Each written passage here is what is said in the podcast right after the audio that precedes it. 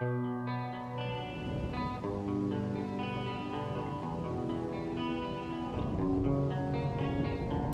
will not be pushed, filed, stamped, indexed, briefed, debriefed, or numbered. My life is my own.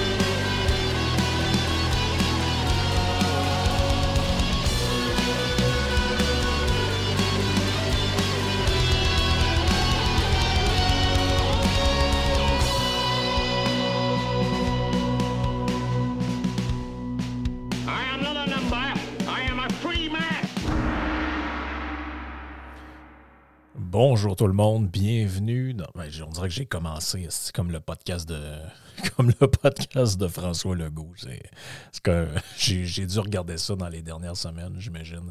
Ça l'a euh, perverti mon inconscient. Euh, je suis un petit peu. euh, j'ai été un peu sonné tout à l'heure. c'est très temporel ce que je vais dire. Si vous écoutez ce podcast-là dans, dans une couple de semaines ou une couple de dans quelques mois ou euh, si vous me découvrez par hasard euh, dans quelques années, ça n'aura pas de sens. Puis je sais que j'ai quelques auditeurs en France aussi pour qui ça ne voudra pas dire grand-chose. Mais j'ai appris tout à l'heure le décès de, Pierre Mailloux, donc euh, celui qu'on appelle au Québec le Doc, le Doc Mailloux, donc qui est un probablement le psychiatre le plus connu, j'ai envie de dire même au Canada.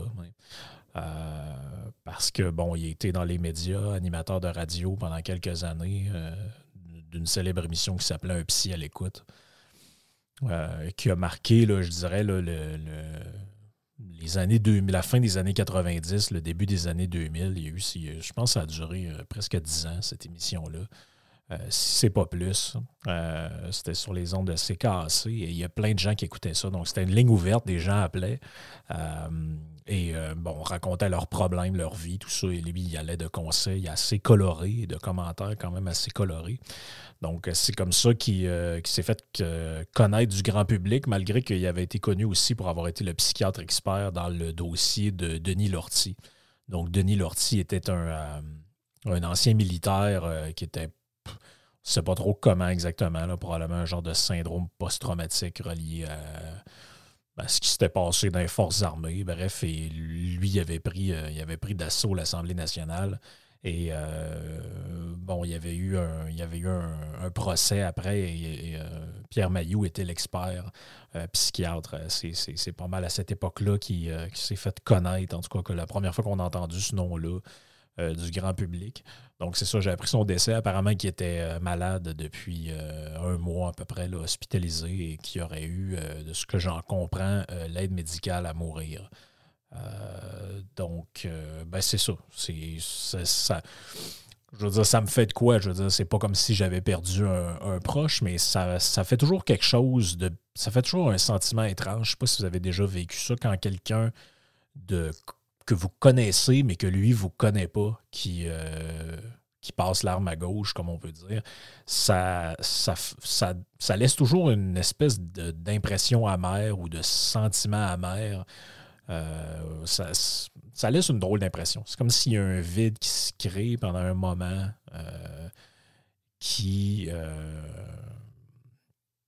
Qui finalement, surtout si vous avez, moi je me souviens, j'écoutais cette émission-là euh, dans la voiture euh, quand, quand j'étais euh, quand j'ai eu ma première voiture, je me promenais des fois, puis il y avait les reprises des lignes ouvertes, puis je me souviens, sais, ma première expérience de radio qui m'a marqué, là, sais, quand je me disais, on peut vraiment aller brasser des trucs dans la vie et les, les convictions des gens avec des émissions de radio, surtout en parlant avec l'auditoire, c'est là que c'est là que ça c'est, là ça se passe. C'est comme ça que je l'ai vu. donc, c'est ça. Bref, je, le mentionne au passage parce que je trouve que ça, ça mérite quand même d'être d'être mentionné. Donc, ben, c'est ça. Paix, paix, paix au doc. Aujourd'hui, je veux parler, euh, ben, en fait, ceux qui suivent euh, notre, euh, notre quotidienne, moi et Yann Sénéchal, donc le podcast Yann et Frank, qui est rendu pas mal mon podcast principal, j'ai envie de vous dire. Donc, tout a commencé dans ce podcast-ci que vous écoutez il y a plusieurs années. Mais maintenant, je, le fais de manière sporadique quand j'ai des choses à dire, quand j'ai envie de le faire parce que, parce que j'anime cette tribune-là du, du, lundi au jeudi à tous les jours. Euh, du lundi au jeudi à toutes les semaines, c'est-à-dire. Et donc, euh, ça me prend beaucoup de temps pour la préparation, tout ça. Donc, j'ai plus le temps de faire ce que je faisais avant, mais il se trouve que quand je le fais euh, d'une autre manière et que je sens que c'est pertinent de vous faire partager ça ici, ben ça, me fait plaisir de le faire. Donc, ceux qui ont suivi cette semaine ou qui, ont, qui, ont, vu passer ça, dans le fond, on a reçu en entrevue Mathieu Boccoté pour son livre Le totalitarisme sans le goulag. Donc, c'est euh, son. Euh, c'est, je pense, son six ou septième livre à Mathieu. Donc, il écrit quand même, euh, il écrit quand même plusieurs livres. La dénationalisation tranquille, fin de cycle en 2012, exercice politique. il y a aussi un livre d'entretien que j'ai déjà lu, mais qui, pour moi, je ne le compterais pas nécessairement comme un, comme un livre, parce que c'est plus bon des échanges euh, qui sont mis par écrit avec, euh, avec euh, Jacques Godbout. donc, on est à quatre. Il y a aussi Indépendance, les conditions du renouveau, le multiculturalisme comme religion politique, le nouveau régime, l'empire du politiquement correct et la révolution racialiste et autres virus idéologiques. Donc, c'est quand même euh, un auteur québécois assez prolifique. Euh, donc, c'est son le reçu en entrevue. Puis, tu sais, quand tu donnes une entrevue, bon, ben, ça va toujours vite, même si ça a duré une heure. Euh, on n'a pas le temps d'aborder tous les sujets. Et j'avais pris énormément de notes en faisant ma lecture parce que j'aime lire comme ça. Ça me permet de retenir ce que j'ai lu. Donc, j'avais pris une note, j'avais fait beaucoup d'annotations dans le bouquin, puis je pense que ça mérite quand même de faire un podcast là-dessus. Donc, euh, le livre commence en revenant un peu euh, aux, années 90 et ce qui est avancé par Mathieu Boccoté là-dedans, c'est l'idée que euh, ben, dans les années 90, on a commencé à avoir point de ce qu'on nommait à l'époque le politiquement correct. Et donc, le, politiquement correct, ou c'était la fameuse euh, phrase à l'époque Ah, c'est pas politically correct. Donc, ça venait du monde anglophone, cette, euh, cette phrase-là. Et c'était, euh, c'était en, fait, avant qu'on dise, avant qu'on dise woke, on, disait les Social Justice Warriors, les SGW. Avant de dire ça, on disait autre chose. Et l'origine un peu de tout ça, c'était, le, on appelait ça le politiquement correct.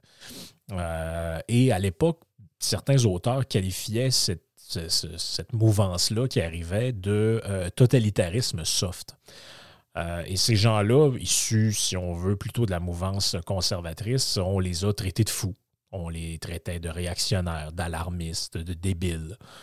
Euh, et ce que Mathieu montre dans ce livre-là, c'est que tous les gens qui ont vu venir cette espèce de société de censure-là qu'il appelle le totalitarisme sans le goulag, le régime diversitaire, bon, il lui trouve plusieurs noms. Euh, plusieurs personnes l'ont pointé du doigt au fil du temps et à différentes époques.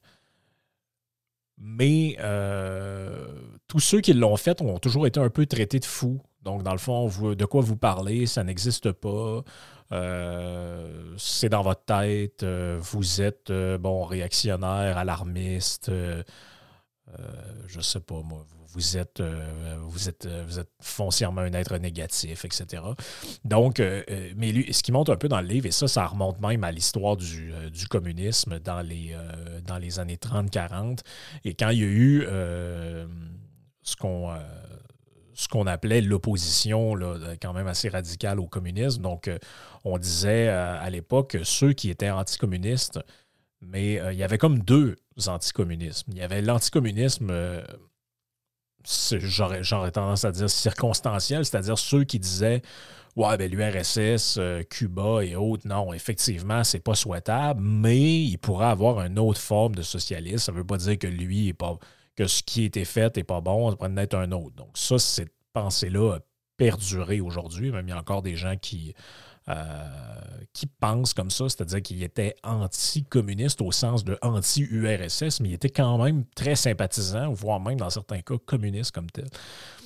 Et il y a ceux qui étaient opposés pour des questions de principe. Eux, on les appelait les anticommunismes primaires. Donc, sous-entendu, qui n'étaient pas intelligents, qui ne comprenaient pas. Euh, mais en fait, ils l'étaient pour des raisons de principe. Et l'avenir, euh, le, déroulement des choses a donné plutôt raison à ces gens-là. C'est-à-dire que finalement, il y a eu plusieurs expériences communistes qui se sont euh, déroulées au fil du 20e siècle et il n'y en a aucun qui est un succès. Donc, à un moment donné, quand il n'y a jamais de succès à aucune expérience, combien il devra y en avoir avant qu'on réalise que non, ce n'est pas, vous avez sûrement déjà entendu cette phrase-là, le, communisme, c'était une belle idée sur papier, mais pas en pratique. Eux disent non, c'était pas une belle idée ni en pratique, ni sur papier. C'est pas une bonne idée de vouloir que tout le monde soit pareil, de vouloir euh, euh, l'abolition des classes sociales, de vouloir euh, la dictature du prolétariat ou je ne sais trop quoi. Non, c'est pas une bonne idée. Euh, et c'est la pratique qui nous montre que la théorie n'est pas une bonne idée. Non pas que la pratique nous montre que la théorie est bonne, mais juste été mal appliquée. Non, non, elle est mauvaise. Et euh, bon, ça, c'est un peu ce qui est raconté en introduction du livre, mais plusieurs autres choses qui sont racontées dans, l'introduction du livre. Un peu aussi le fait que euh, entre autres à la page 21 euh, du bouquin, il raconte euh, l'histoire de gens qui se. Ben, en fait, il raconte un peu dans le début du livre l'histoire de gens qui se plaignent, qui se prennent en fait en pleine gueule le mouvement euh, de cancellation actuel, ce que d'aucuns appellent le wokisme. Et, et finalement se rendre compte que ça existe, mais uniquement quand ça les touche personnellement. Et là, je vous lis un petit bout, il dit Certains savoirs décontenancés par cette charge Frédéric Beigbeder a ainsi confessé qu'il avait reconnu le totalitarisme des temps modernes que lorsqu'il en avait été directement la cible. Je vous le dis franchement, ouvrez les guillemets, je ne croyais pas que le wokisme, ça existait. Je pensais que c'était un fantasme de CNews et de valeurs actuelles. Je le dis sans agressivité. En réalité, je découvre qu'il y a vraiment des militants violents qui veulent censurer un livre. Ils menacent, ils injurient, ils ne veulent pas de conversation. Et ça, euh, c'est c'est quand même assez incroyable parce que euh, parce que à un moment donné, la question que tu te poses, c'est tu te dis, mais pourquoi, ça, pourquoi avez-vous besoin d'être visé personnellement avant de réaliser que quelque chose existe? Et donc, c'est un peu. Et pourquoi j'en parle de ça? C'est parce que. Euh, puis on en a parlé dans l'entrevue avec, avec Mathieu. il, explique que les, sociétés occidentales ont, vu durant le 20e siècle ce qu'était le totalitarisme avec, bon, euh, avec le régime fasciste en Italie, avec l'URSS.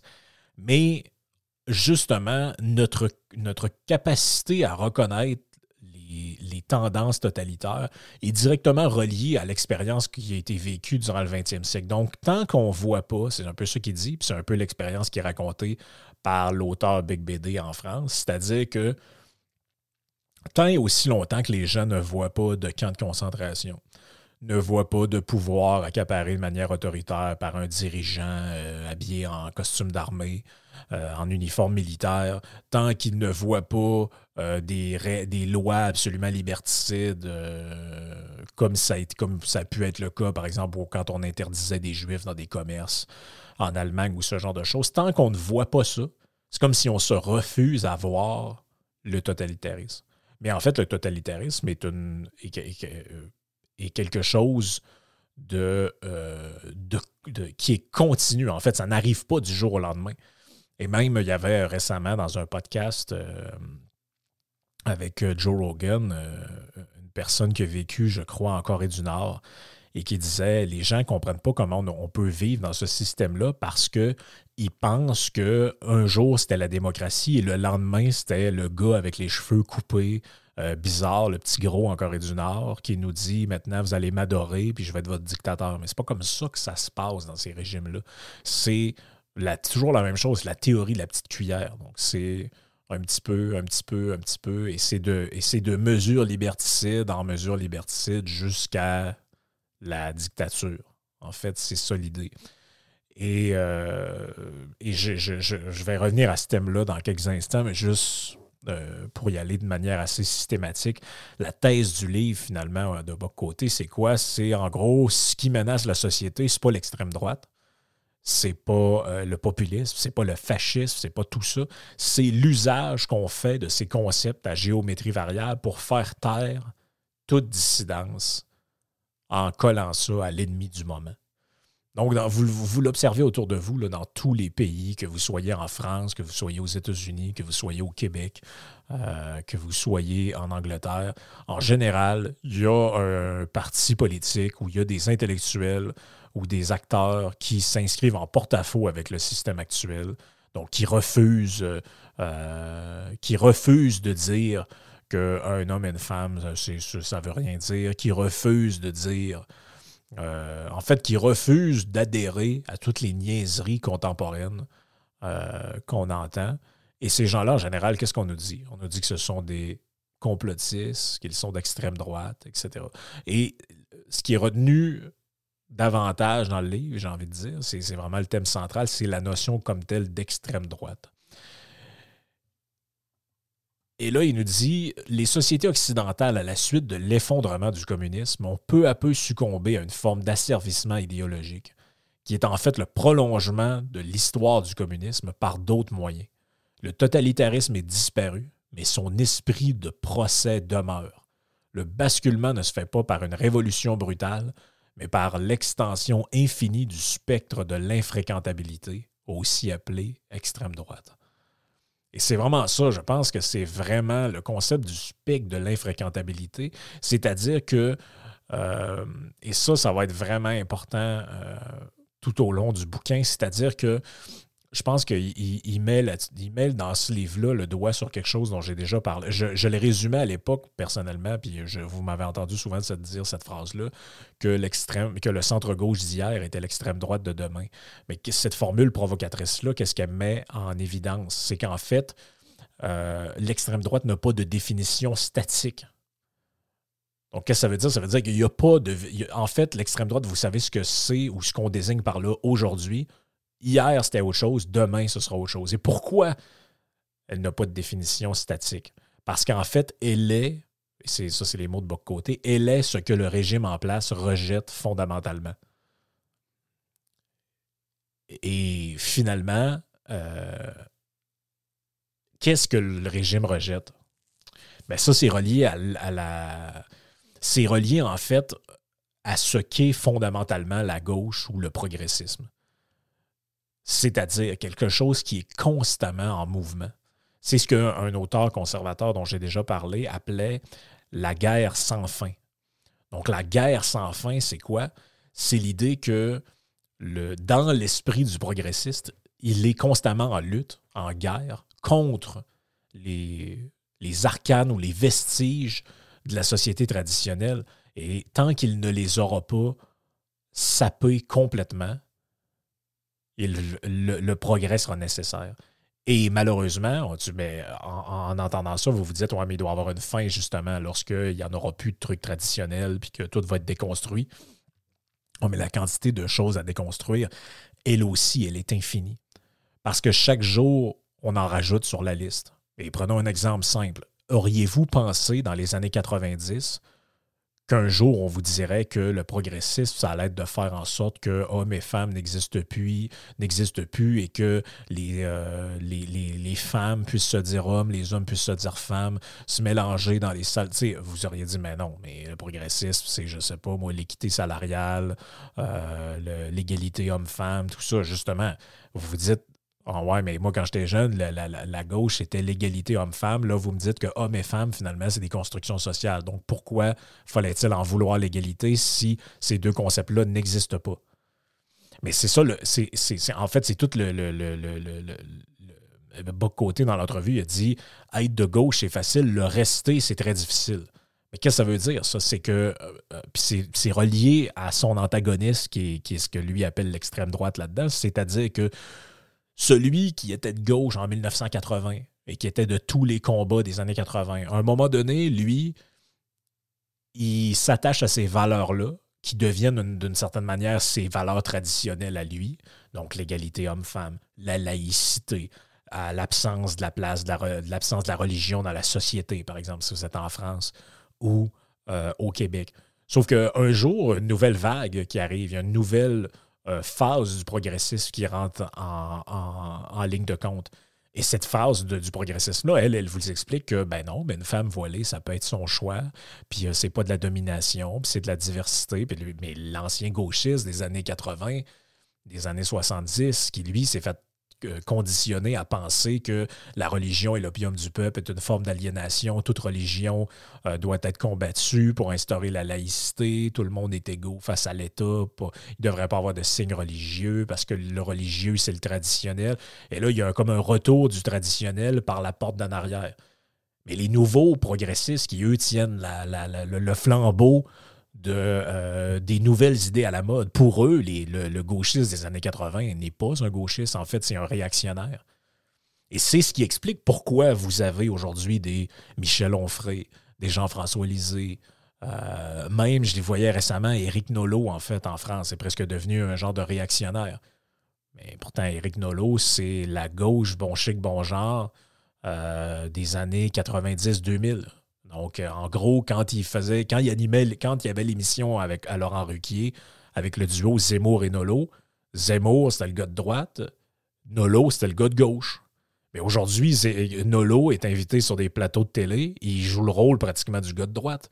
Parce que la société a tellement dérivé ailleurs que celui qui était de gauche en 2000 est maintenant de droite s'il n'a pas suivi le train qui passait. S'il a décidé qu'il débarquait du train.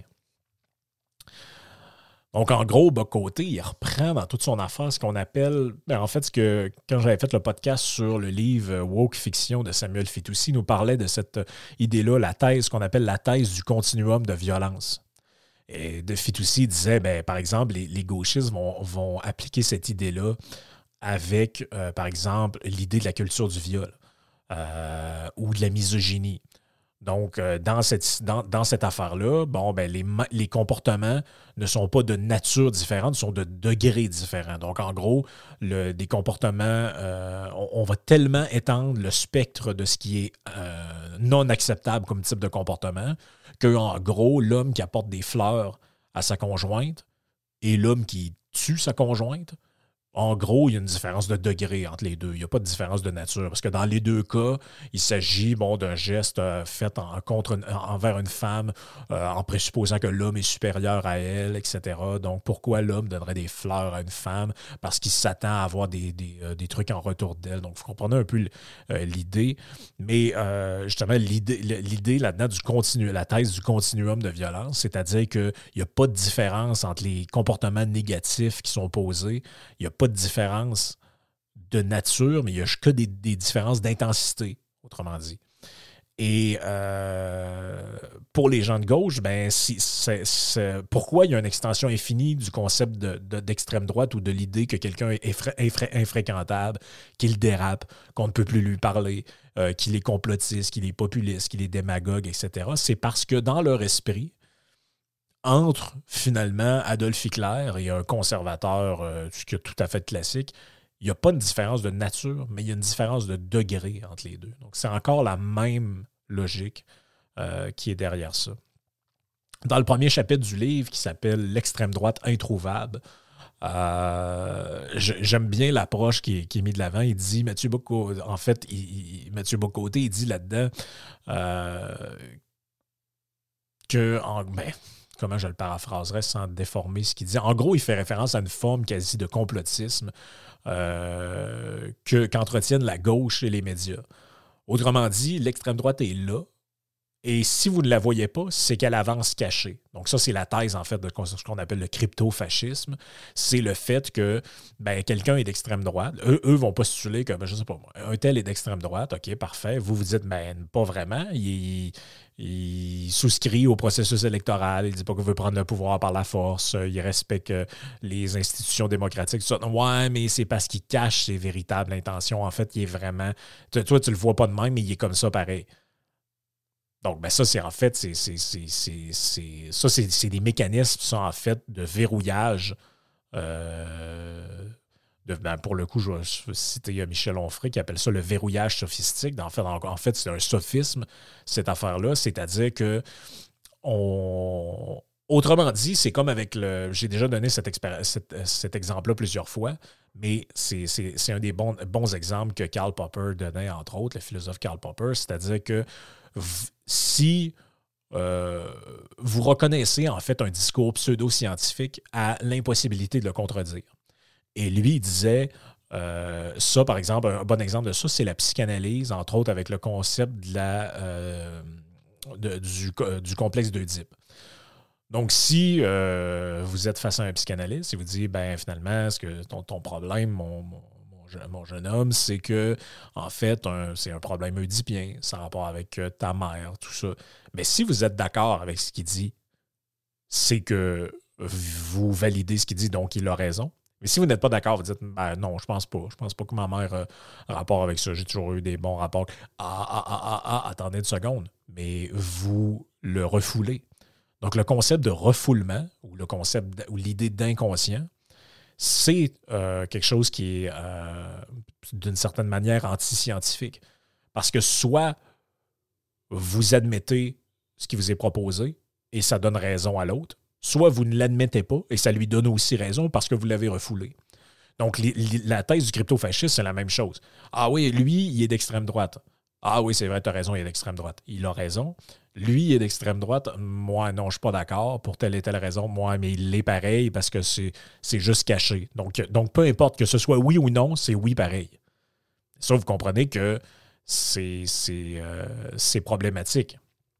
Donc, il, va dire, bah, côté à page 39 du livre, elle est partout, l'extrême droite, fière revenante des années 30, apparemment décomplexée, même si sournoise, elle ne se présenterait jamais sous ce nom.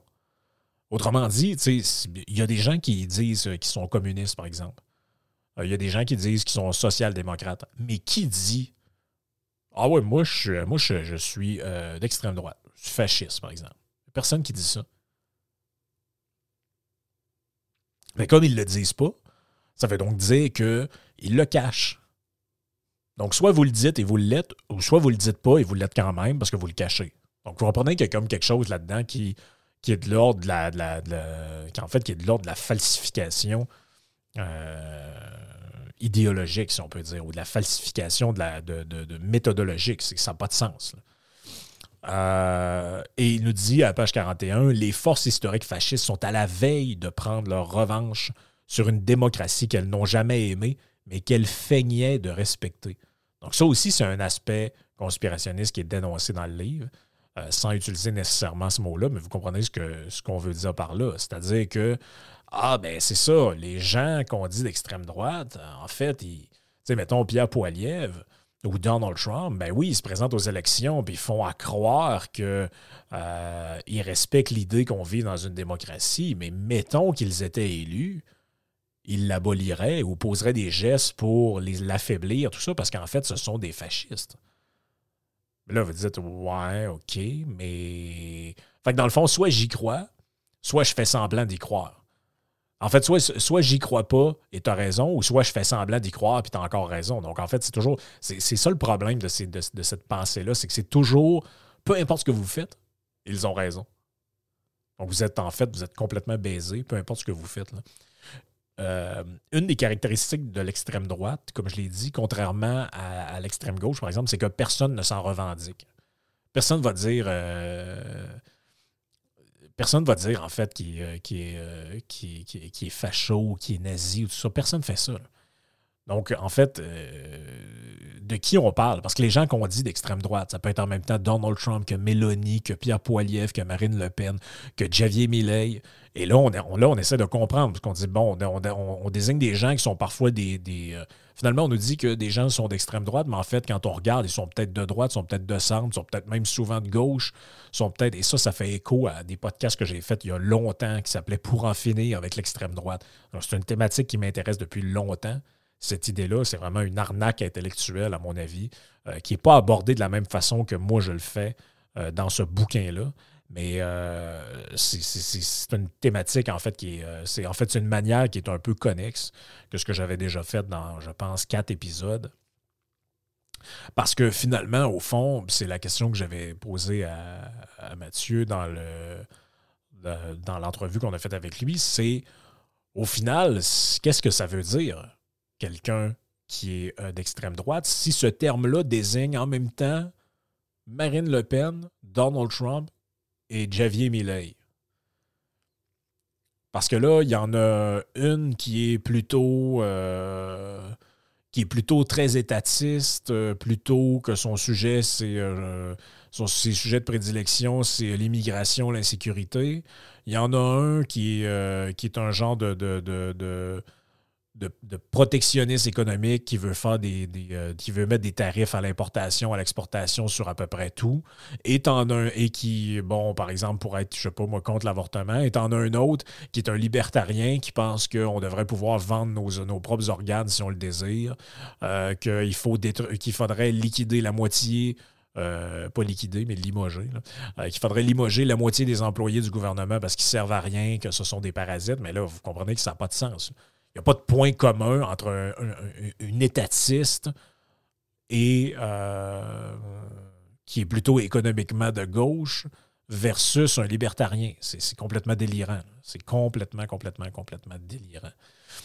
Euh, pourtant, malgré tout ça, ben, on va prendre l'existence de l'extrême droite pour acquise. Euh, et ça doit être comme ça, parce que sinon, le narratif s'effondre. Et là, il nous parle, par exemple, de l'histoire du Front National. Euh, et il va dire, ben, malgré tout ce que fait le parti pour se normaliser, il n'est jamais capable de s'extraire des histoires de quelques-uns de ses membres fondateurs ou des déclarations à l'époque de Jean-Marie Le Pen. À l'inverse, dans d'autres partis, eux, par contre, le passé de plein d'ordures ne cause aucun problème. Donc, les, partis de gauche français n'ont jamais à rendre compte du comportement, par exemple, je sais pas moi, de Mitterrand dans le passé, qui avait reçu la plus haute distinction du régime de Vichy de la main du général Pétain, euh, du maréchal Pétain, c'est-à-dire, ils n'ont jamais, euh, jamais on questionne. Euh, je sais pas moi, tel autre parti sur les déclarations qu'avait fait Georges Marchais à l'époque des, communistes à tel. sais, il n'y a jamais ça. Mais dans le cas d'un parti dit d'extrême droite, ben, les déclarations qu'ont fait, euh, fait un ancien, un chef en 1987 ou un membre fondateur en 1971, euh, ça, ça devient, ça devient structurant, ça devient... Euh, en fait, on ne peut jamais en sortir de ça. Et en fait, tout le monde finit par se taper cet anathème-là d'une certaine manière. Et là, il donne l'exemple, en fait, d'Emmanuel Macron, qui lui-même subi cette médecine-là à un moment donné, comme c'est pour dire à quel point on est rendu complètement, euh, détraqué. Quoi. C'est, euh, c'est quand même assez spectaculaire. Je lis une partie euh, du texte. Tout le monde a été, est ou sera un jour accusé d'être d'extrême droite. C'était le cas quand une partie de la gauche refusait de choisir entre Emmanuel Macron et Marine Le Pen comme s'il n'y avait pas de différence fondamentale entre les deux. L'extrême droitisation d'Emmanuel Macron a ainsi accompagné, son premier quinquennat et le début de son second. D'ailleurs, pour avoir repris à son compte le concept de décivilisation, Emmanuel Macron fut accusé de complaisance à l'endroit de l'extrême droite. Olivier Faure allant même jusqu'à dire que le président devenait à son compte, reprenait à son compte le concept de décivilisation porté par Renaud Camus, l'auteur du Grand Remplacement. Un peu plus tard, Jean-Luc Mélenchon, toujours aussi subtil, le comparera à Pinochet. C'est. incroyable. C'est incroyable. Euh, c'est ce qui écrit un peu plus loin. Au fil des années, à peu près tous les politiques auront été accusés d'être d'extrême droite, de flirter avec elle ou de faire son jeu. Je me rappelle que quand euh, je me rappelle que quand Jean-François Lisée était chef du PQ, euh, Philippe Couillard lui avait. Non, en fait, c'était Legault. François Legault avait été accusé par Philippe Couillard de souffler sur les braises de l'intolérance. Donc, il était borderline d'extrême droite. J'ai entendu Jean-François Lisée, lorsqu'il était chef du PQ, en fait, lorsqu'il faisait campagne pour devenir chef du PQ, on disait de lui qu'il euh, faisait campagne à droite, qu'il était identitaire, qu'il euh, faisait le jeu de l'extrême droite, tout ça. On j'ai déjà entendu Martine Ouellette nous dire que euh, Stephen Harper avait un gouvernement d'extrême droite. Récemment, on nous disait que Pierre Poilievre aussi l'était. Donc, en fait, ça, devient littéralement du n'importe quoi.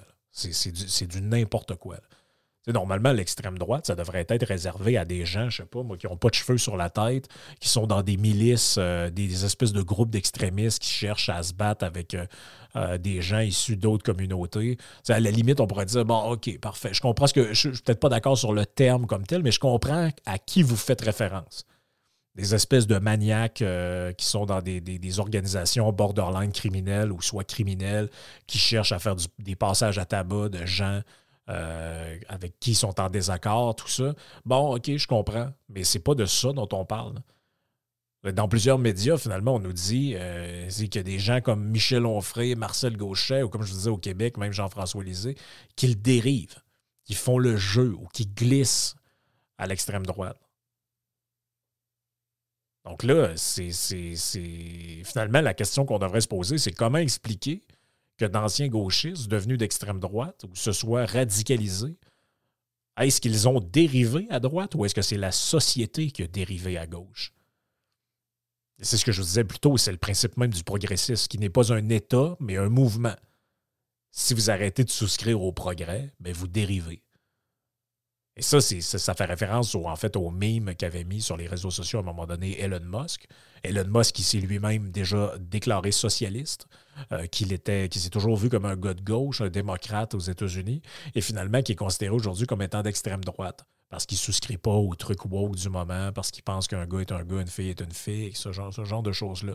Et lui, il dit, en fait, moi, j'ai les mêmes positions que j'avais il y a 10 ans, 15 ans, 20 ans. Mais regarde, puis là, et là, il y avait un meme où c'était, on voyait lui qui était au centre-gauche. Et c'est écrit en dessous moi. Et là, on descend. Le petit bonhomme est toujours à la même place, mais le, plancher qui est en dessous de ses pieds, lui, a glissé vers la gauche. Et sur après la troisième itération, ben, il est rendu presque à l'extrême droite, mais pas parce que lui a bougé, parce que la boussole a bougé. Euh, dans le livre, évidemment, Bocoté fait bien de le rappeler. Il rappelle que euh, pour qu'on reconnaisse l'existence de l'extrême droite, encore faudrait-il s'entendre sur le fait que le clivage gauche-droite est encore pertinent, ou si même qu'il l'a déjà été. Euh, parce que le problème, c'est que c'est la gauche, comme il le dit euh, en page 54 du livre, c'est la gauche qui décide. En fait, c'est la gauche qui a le contrôle de la boussole idéologique. La gauche aujourd'hui qui est appelée à devenir le centre de demain, le centre d'hier, dérivera, dérivera, à, à droite, puis à l'extrême droite. C'est exactement ma phrase, en fait, euh, euh, qui, reprend là-dedans. Donc, la gauche se trouve proclame de gauche, et ce qu'elle n'aime pas est repoussé à droite. La gauche est vue comme le bien, à tel point que citation, l'homme de gauche qui se sent trahi par la gauche voudra néanmoins demeurer de gauche. Et ça, c'est, ça, c'est tellement vrai, là. mais tellement vrai. Là. Je peux vous en nommer plein. Michel Onfray, euh, André Berkoff. Oui, vous savez, je suis encore, de, je suis encore un homme de gauche. Mais c'est, toujours. Euh, mais, mais pourquoi ils font ça? Parce qu'eux ont l'impression d'avoir été trahis. Comme je vous ai dit, ils sont, ils sont devenus de gauche, pas moi, en 1975, en 1980, euh, avec les thématiques qui étaient à la mode à ce moment-là, euh, l'anticapitalisme, la sexualité libérée, parce que c'est ça qu'il faut, que vous compreniez aussi. C'est que la, gauche euh, 68 arde, comme on dirait en France, la, gauche libertaire, Euh, finalement, l'idée, c'était qu'il faut faire tomber les interdits sexuels, on peut baiser avec tout le monde.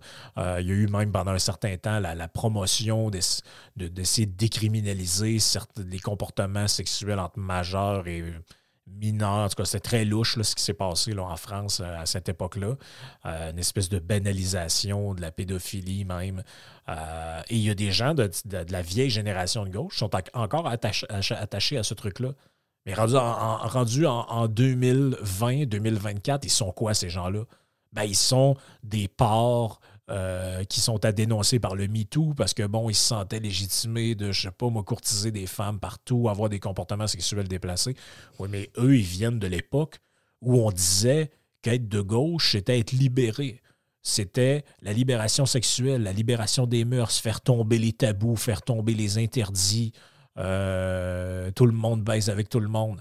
Mais finalement, si tu n'as pas mis ta boussole idéologique à l'heure, ben, tu n'es plus de gauche, mon ami. Tu es rendu, euh, rendu de droite, tu es rendu même d'extrême droite. Donc, c'est ça le problème. En fait, c'est carrément, c'est exactement l'exemple à prendre pour le, le comprendre. Donc, je, je reprends la citation. L'homme de gauche qui se sent trahi par la gauche voudra néanmoins demeurer de gauche, en expliquant que la gauche l'a trahi à moins de préférer abolir le clivage gauche-droite, ce qui lui évitera de passer à droite, d'échéance ultime, dérive qu'il ne pourrait se pardonner à lui-même. Et ça, c'est, c'est incroyable. Vous, vous regardez, par exemple, en France, quelqu'un comme Michel Onfray. Moi, je l'ai connu, ça fait longtemps. J'ai lu des dizaines de ses bouquins. Euh, au début de sa carrière, c'était un philosophe de la gauche libertaire, écrivait des bouquins sur le vin de gauche et sur le, des trucs un peu, bon, c'était un peu de la philo. Euh, c'était un peu de la, de la, philo style euh, philo pop, bouillon de poulet pour l'âme. Euh, et finalement, au fil du temps, il a commencé à, à faire plus euh, un truc que moi j'appréciais qui était la, contre-histoire de la philosophie où il mettait de l'avant des penseurs différents, des, gens oubliés.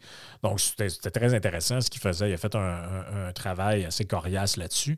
Mais à un moment donné, il s'est mis à parler avec. Euh, il s'est mis à s'attaquer à Freud, il s'est mis à s'attaquer à certains icônes idéologiques comme Sartre, comme d'autres, qui sont des icônes finalement de la gauche. Et là, on disait Ouais, mais là, Michel Onfray, hein, il y a des gens à droite qui commencent à le citer. Il fait le jeu de l'extrême droite. Donc là, lui, il est rendu, en fait, ben, c'est presque devenu un genre de, de, paria. Euh, et, là, évidemment, il n'a pas embarqué dans la, mouvance woke non plus. Donc, en fait, il est rendu, il est presque rendu d'extrême droite. Mais quand vous lui posez la question, qu'est-ce qu'il répond? Il dit pas la gauche est devenue tellement délirante que moi, euh, maintenant, ben, considérez-moi de droite, j'en ai rien à foutre. Il dit non, non, moi je suis encore la gauche, la vraie gauche, la gauche de. Oui, mais lui, par, lui, par rapport à des gens qui l'ont précédé dans le temps, c'était la même chose. C'est-à-dire que si vous pouviez remonter, je ne sais pas moi, en 1850, euh, et que vous alliez voir à l'époque ceux qui étaient considérés comme les progressistes, et vous leur, vous, leur faites voir ce qu'est euh, Michel Onfray avec ses bouquins sur le vin de gauche et sur le, je sais pas moi, la sexualité, euh, qui a écrit dans le début de sa carrière, ces gens-là, fort probable, qui auraient dit Mais c'est qui ce dégénéré euh, On ne veut pas avoir affaire avec ça, la gauche nous a trahis, blablabla. Vous comprenez l'idée Les gens de droite, même, ont intériorisé l'idée que la droite est inférieure à la gauche, en se disant modéré. Et ça, ça au Québec, c'est très puissant. Donc, on est modéré, on est de centre droit ou encore pragmatique. Euh, pourquoi? Pourquoi ils font ça? Parce que le but, tout ça, c'est de ne pas être exclu du périmètre de la respectabilité qui est tracé par qui? Ben, qui est tracé par les progressistes. Et c'est tellement, c'est tellement vrai, cette affaire-là, et ça, c'est un point que moi, j'ajoute, euh, qu'on pourrait, que, que, Mathieu Bocoté aurait pu mettre dans son livre, il n'a pas été jusque-là, c'est que la droite est parfois tellement même dans la nostalgie qu'elle est nostalgique de la gauche. Et ça, je l'ai entendu tellement souvent. C'est des gens de droite qui disent Ah, mais au moins dans le temps de Michel Chartrand ou dans le temps de Pierre Falardeau ou dans le temps de Jean-Paul Sartre, où la gauche était ci, la gauche était ça. Euh, ils, sont tellement dans la nostalgie du passé qu'ils sont même nostalgiques de leurs anciens ennemis. Euh, donc, autrement dit, euh, et, même des fois, ils se les réapproprient. Dans le fond, on, récupère des, personnages du passé qui, à l'époque, étaient eux, faisaient partie des progressistes, on les récupère et on les droitise d'une certaine manière. Euh, et ça, là, c'est.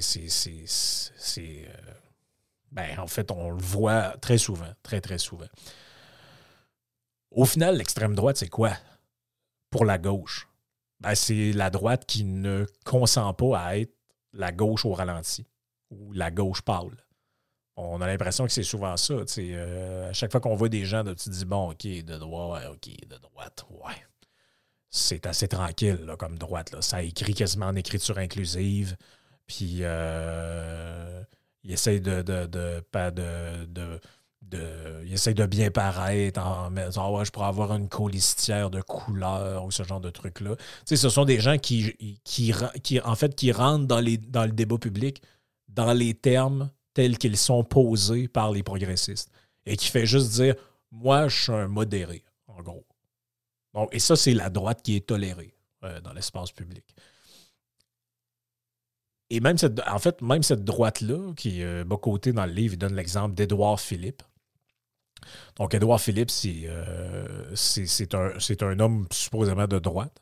Euh, mais lui a déjà déclaré qu'il préférait voter pour un communiste plutôt que pour un candidat marqué à l'extrême droite. Ce qui est quand même assez fortement délirant. je, je, veux dire, rendu là, c'est Rendu là, si vous, si vous préférez euh, si vous préférez un communiste à quelqu'un qui est dit d'extrême droite alors qu'il en fait il ne l'est pas, vous avez un foutu problème. Vous avez vraiment un foutu problème. Euh, au départ, l'extrême droite, ça désigne quoi? Ça désigne, bon, Adolf Hitler, ses sympathisants, les tenants d'un nationaliste totalitaire comme Mussolini. Mais en 2023-2024, ce terme-là, il peut simplement désigner un parent qui n'est pas particulièrement enchanté de voir un homme déguisé en femme hyper sexualisée se le derrière devant des enfants dans une garderie. Euh, on pourrait ajouter plein d'autres exemples à ça. Euh, en 1945, l'extrême droite s'est envoyé des Juifs dans des camps de concentration. En 2023-2024, l'extrême droite, ça peut être Milo Yiannopoulos, c'est-à-dire un influenceur juif, ou le premier ministre israélien qui riposte, qui riposte suite à une attaque meurtrière du Hamas. J'ai entendu ça, moi. Netanyahou, il est d'extrême droite. OK, parfait. Euh, pourquoi? On ne sait pas trop, là, mais c'est comme ça. Et là, ben, la, question, en fait, ce qui devient absurde dans tout ça, c'est ça s'applique à tellement tout qu'à un moment donné, si tu te dis, mais finalement, est-ce que c'est pas juste le peuple ou finalement une partie de la population qui, qui, qu'on vise avec ça?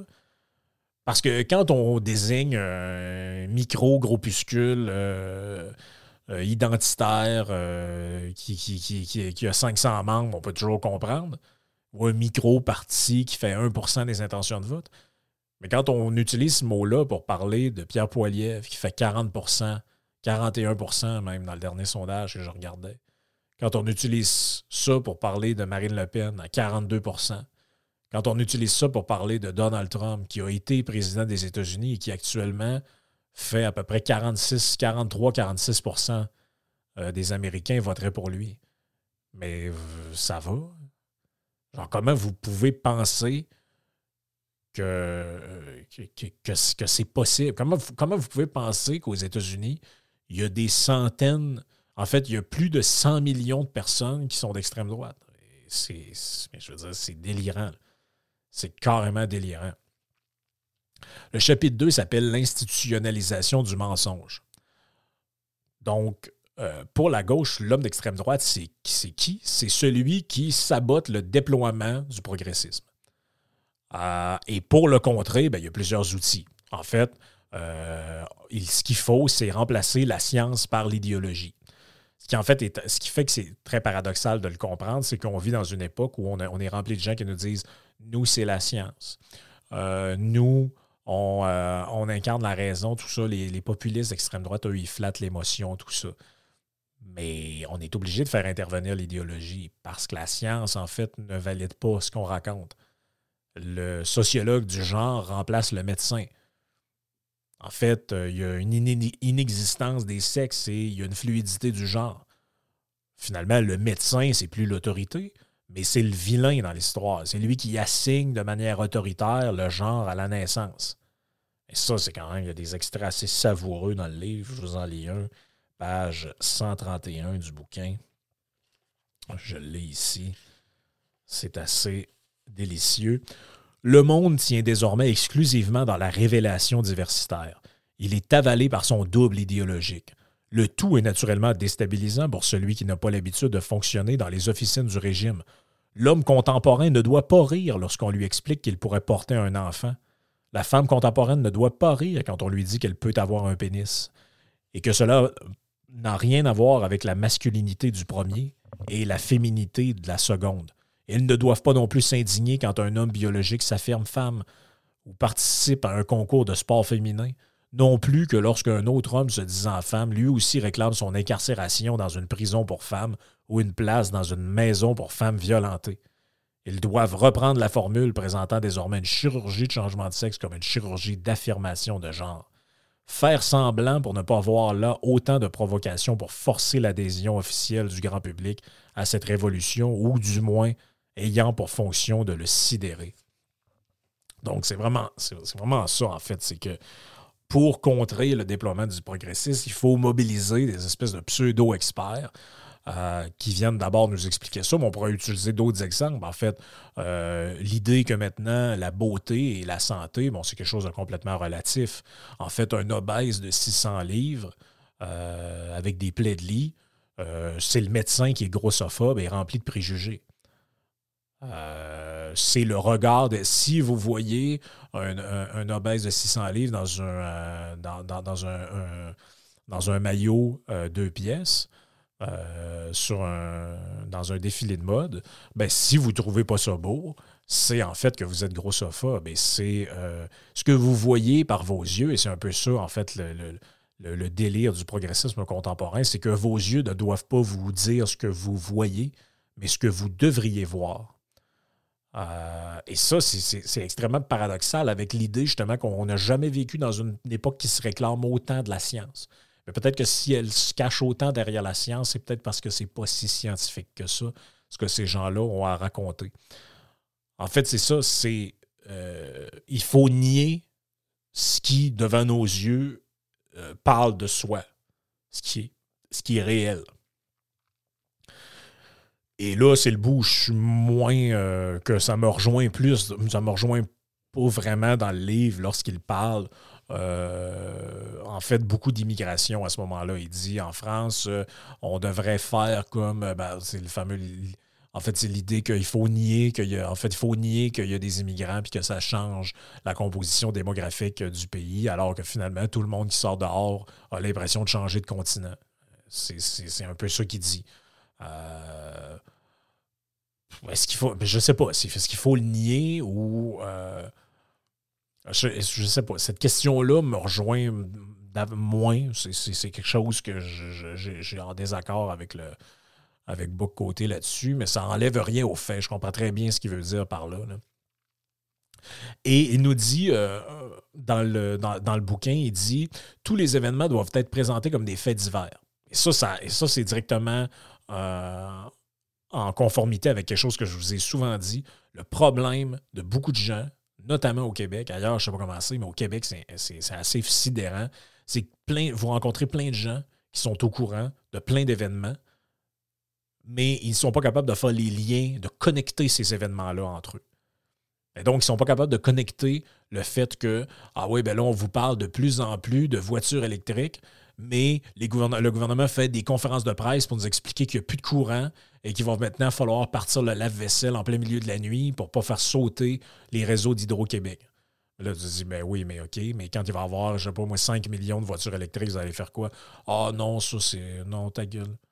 Ben, c'est ça. Et, là, l'idée des faits divers, c'est qu'il faut toujours présenter les événements comme des faits divers.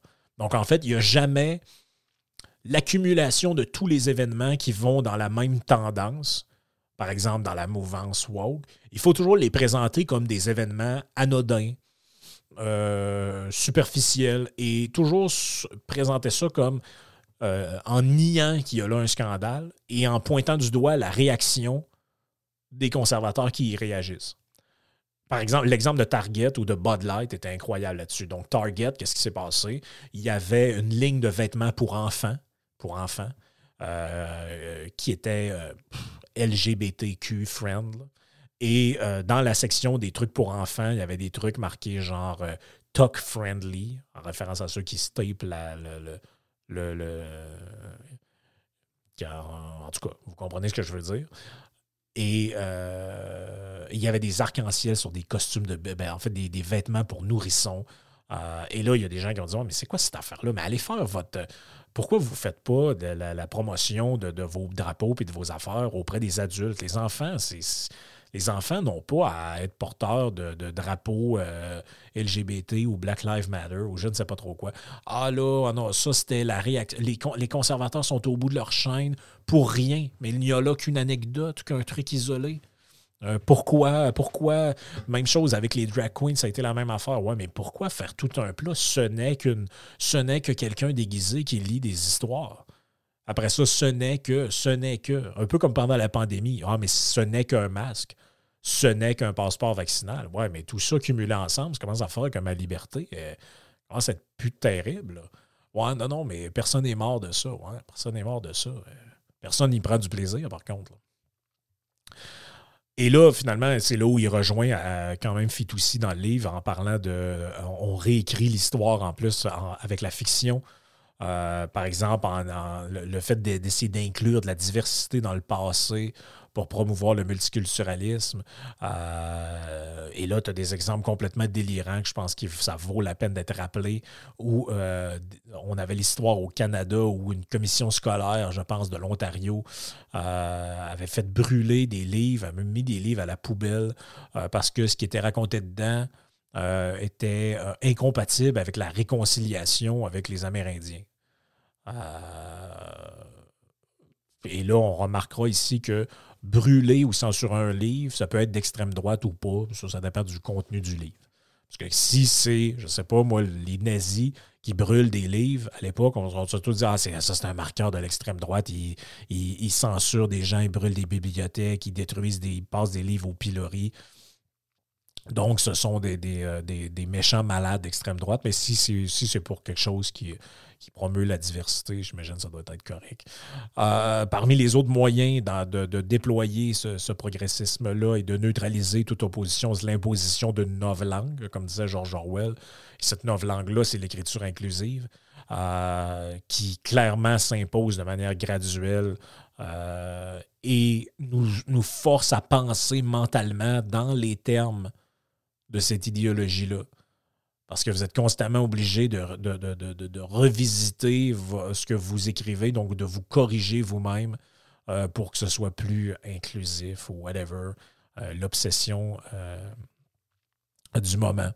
Et en plus, ben, c'est un signe visible, ostentatoire, pour, reprendre les bons mots, de signalement de vertu. En fait, c'est un ralliement, un, un ralliement au dogme du régime.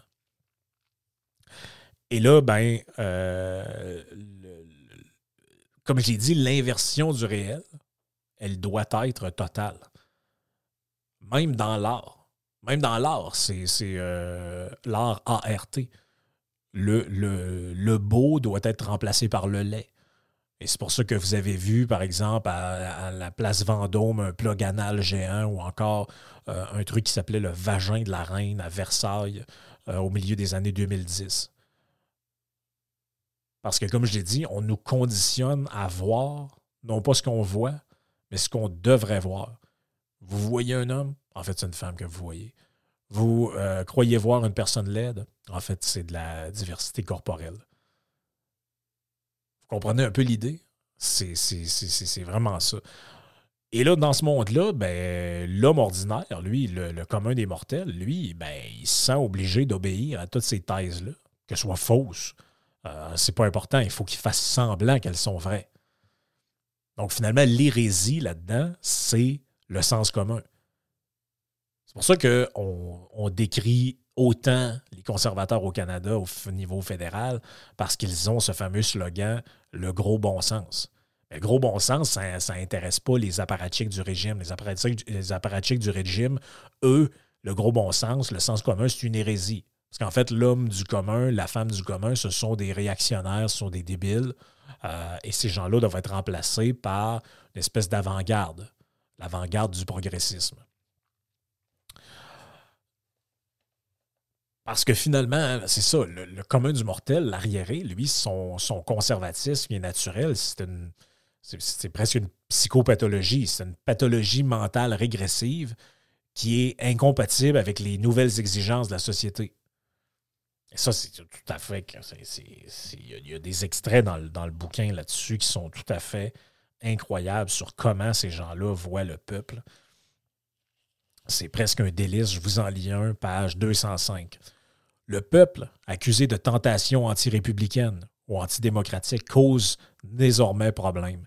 Il est jugé factieux, ou du moins potentiellement factieux, hypnotisé par des démagogues et des polémistes, victime de désinformation ou de mésinformation, prédisposé à la haine par la présence dans son inconscient des schèmes idéologiques de la civilisation occidentale traditionnelle, travaillé par le démon du populisme. Il devient l'ennemi potentiel de la démocratie, renommé État de droit.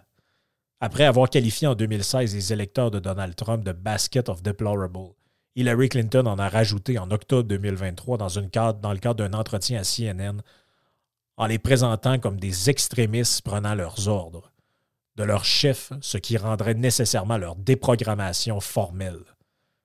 À la manière des membres d'un culte sectaire, les électeurs réfractaires sont désormais des électeurs à déradicaliser c'est intense. C'est très intense ce qui est raconté. Le troisième et dernier chapitre s'appelle Les prochains prisonniers politiques. Et là, ça, c'est quand même assez intéressant. Il nous parle de plusieurs exemples, entre autres de ce qui était révélé dans les Twitter files où on a voulu, euh, en fait, on a voulu empêcher des gens de révéler des informations en disant Ouais, mais ça va nuire aux démocrates avec ça, avec l'histoire, entre autres, de Hunter Biden. Euh, on a l'exemple de euh, Roger Scruton, dont je vous ai déjà parlé, euh, qui avait été victime d'une campagne de cancellation basée sur des mensonges. On a l'exemple de Nigel Farage au Royaume-Uni, qui a été évincé de son institution financière. vous irez voir cette histoire-là, c'est tout à fait révoltant où euh, finalement on commence en disant que c'est pas un bon client pour l'institution et puis je sais pas, il ne paierait pas ses, euh, ses, frais bancaires ou quoi que ce soit. Finalement, on apprend que c'est qu'il aurait dit du bien de telle personne qui n'est pas fréquentable et l'institution financière ne veut pas avoir de, de lien avec ça. Donc, elle lui apprend qu'il est cancellé. Finalement, on vous enlève vos euh, accès bancaires, ce qui est, ce qui est, complètement fou quand vous y pensez dans le régime euh, diversitaire dont il parle, on propose un monde alternatif au réel et on accuse d'extrême droite ceux qui ne nous consentent pas. Et lorsque cette insulte-là ne suffit pas, qu'est-ce qu'on fait? Ben, on les exclut. Et là, il ne s'agit pas de savoir si ce qui est reproché est vrai ou faux, mais de savoir si c'est conforme à l'orthodoxie du régime. Et là, il rajoute, page 184, à l'exactitude factuelle se substitue la conformité idéologique et celle-ci est d'autant plus valorisée qu'il faut s'y plier pour évoluer en société. Et là, ben, il cite des exemples là-dedans que dans certains pays, on discute même maintenant ouvertement de la possibilité d'exclure certains partis des élections. Ah ouais, mais est-ce qu'on ne devrait pas en Allemagne euh, interdire tel parti?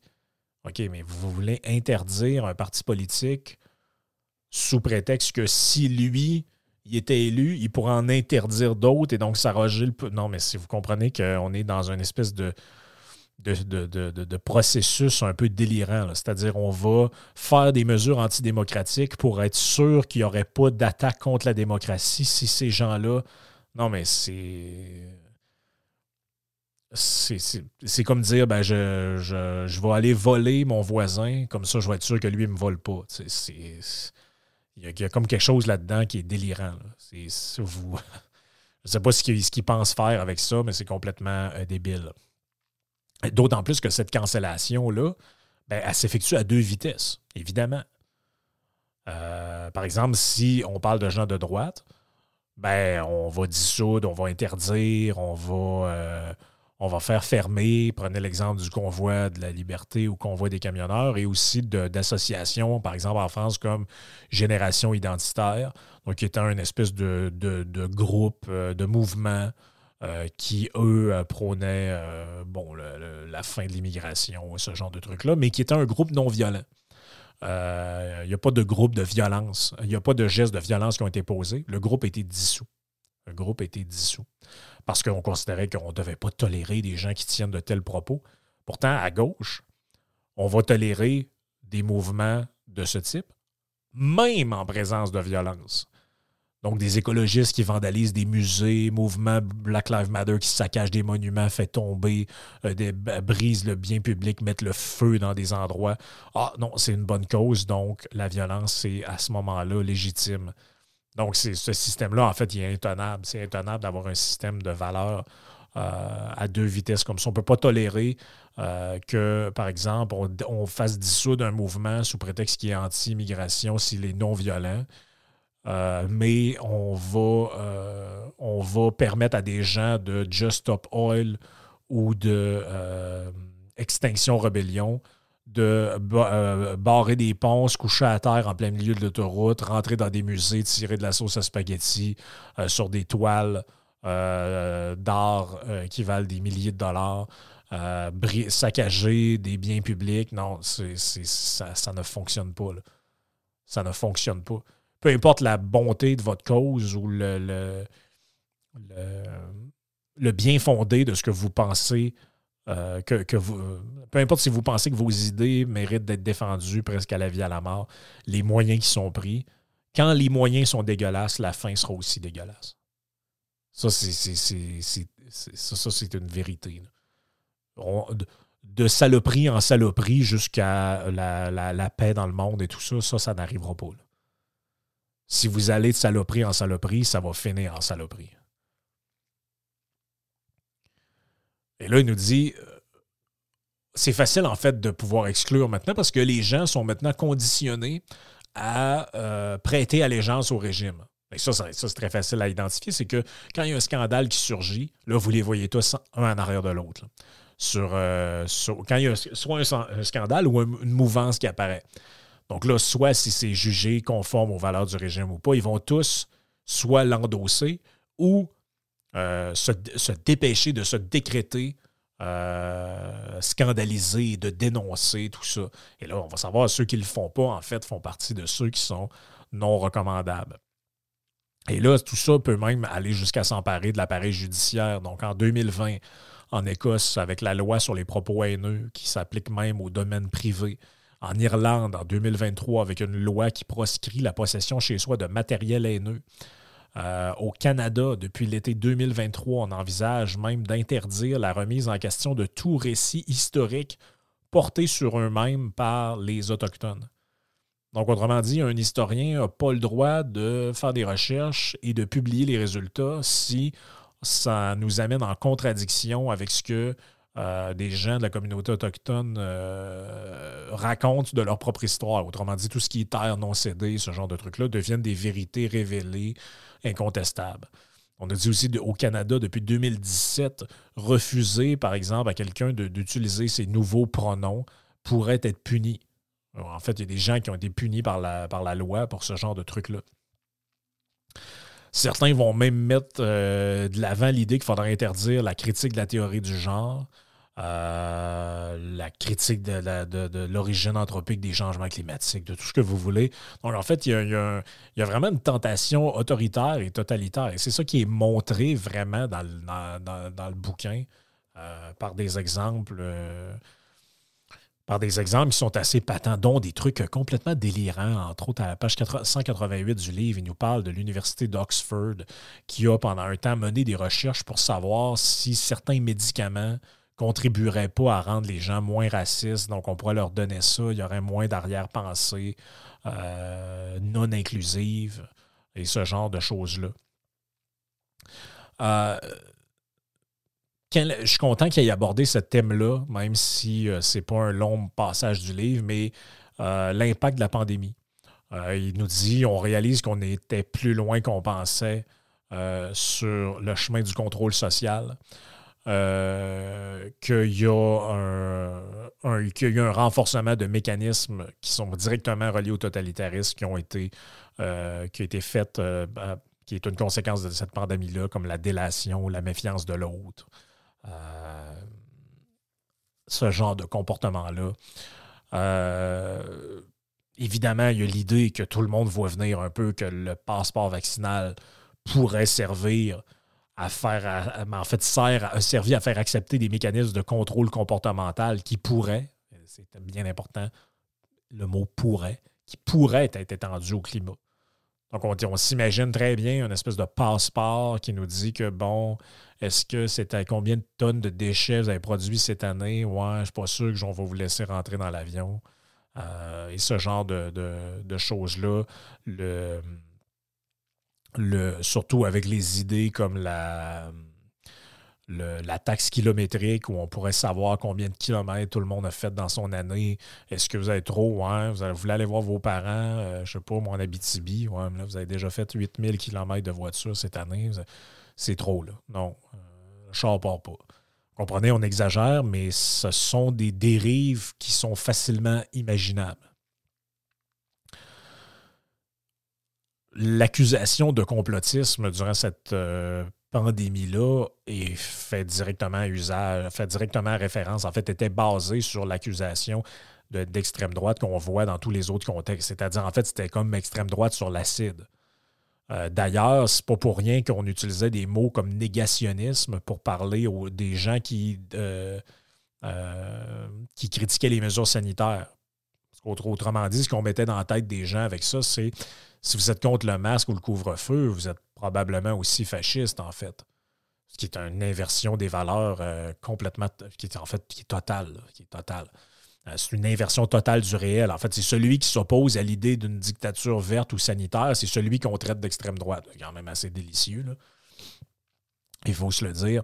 Un bout qu'on n'a pas eu le temps d'aborder vraiment dans l'entrevue avec lui, c'est sa critique très acerbe des médias. Euh, et je ne sais pas jusqu'à quel point, euh, probablement que beaucoup de ses collègues n'ont pas lu euh, à Québécois son bouquin, parce qu'il serait sûrement senti visé avec ça lorsqu'il parle du, contrôle étatique des médias. Donc, il nous dit l'appel au consensus scientifique utilisé de plus en plus pour verrouiller un débat.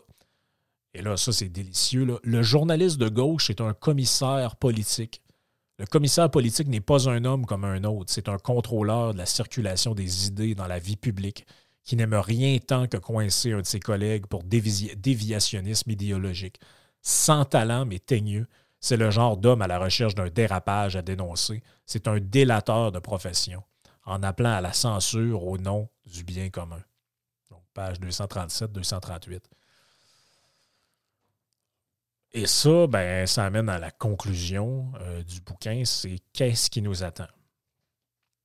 Euh, ça, c'est moins réjouissant dans, le, dans sa perspective. Bon, on voit le point de l'horizon, le contrôle pour des mesures, pour des trucs environnementaux. Euh, en fait, de plus en plus d'individus en espèce de peine de mort sociale. Des gens qui vivent en zombies. et ça, ça peut amener à des trucs moins intéressant, du sens que, et comme il le dit à la page 216 du livre, les proscrits de toujours ont tendance à se rassembler dans une contre-société, faite d'associations et de mouvements. Donc, en fait, les gens qui sont exclus, qui sont cancellés, qu'on leur dit vous êtes d'extrême droite, vous êtes infréquentable, vous êtes misogyne, vous êtes ici, vous êtes ça, vous êtes transphobe, grossophobe, euh, il est possible qu'ils se en fait, il est possible presque qu'ils deviennent ce qu'on leur euh, ce qu'on les accusait d'être. Euh, en fait, c'est toute l'idée, justement, en fait, c'est toute cette affaire-là de, basket of deplorable avec euh, Hillary Clinton. C'est-à-dire que ça te fait chier, ma grande, qu'on vote pour le monsieur avec jaune-orange avec les cheveux tout croche. Ben, c'est quoi? C'est ça qu'on va faire. Puis assis-toi là-dessus. Et le danger, ben, c'est que ça amène à des, ça pourrait amener à des dérives euh, éventuellement assez dangereuse. L'idée aussi, c'est qu'il pourra avoir de plus en plus d'hommes, ce, ce que lui appelle l'homme dissocié. Il dit c'est celui qui pousse la comédie jusqu'à devenir en public le contraire de ce qu'il est en privé, au point où la personnalité publique finit par remplacer celle du privé.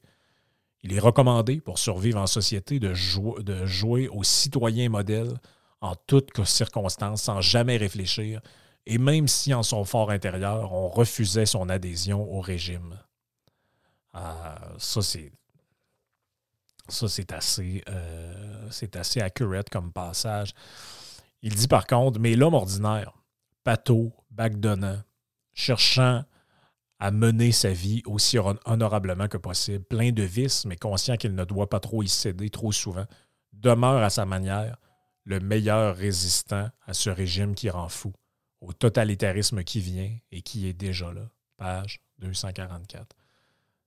En fait, je lisais ça et je me disais,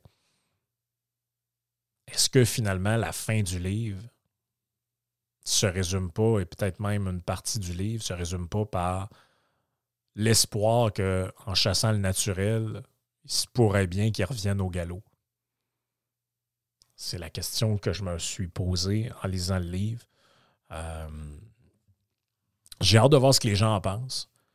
J'ai euh, hâte de voir si le livre euh, intéresse. Vous pouvez aller écouter l'entrevue qu'on a faite avec, avec Mathieu Bocoté là-dessus. Elle est sur YouTube, elle est facilement trouvable. Yann et Frank.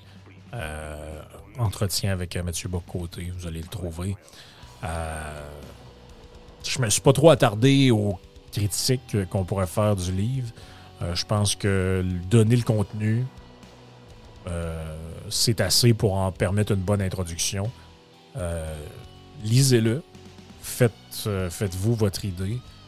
Et puis, euh, je pense que c'est, euh, somme toute, un, bouquin qui traite d'une thématique euh, qui méritait d'être tenue, comme d'être, d'être traité. Comme je vous dis, ça fait écho à des trucs que moi j'ai déjà parlé, mais dans une thématique, dans une approche différente. Sur ce, ben, on se reparle dans un prochain podcast. Ciao tout le monde.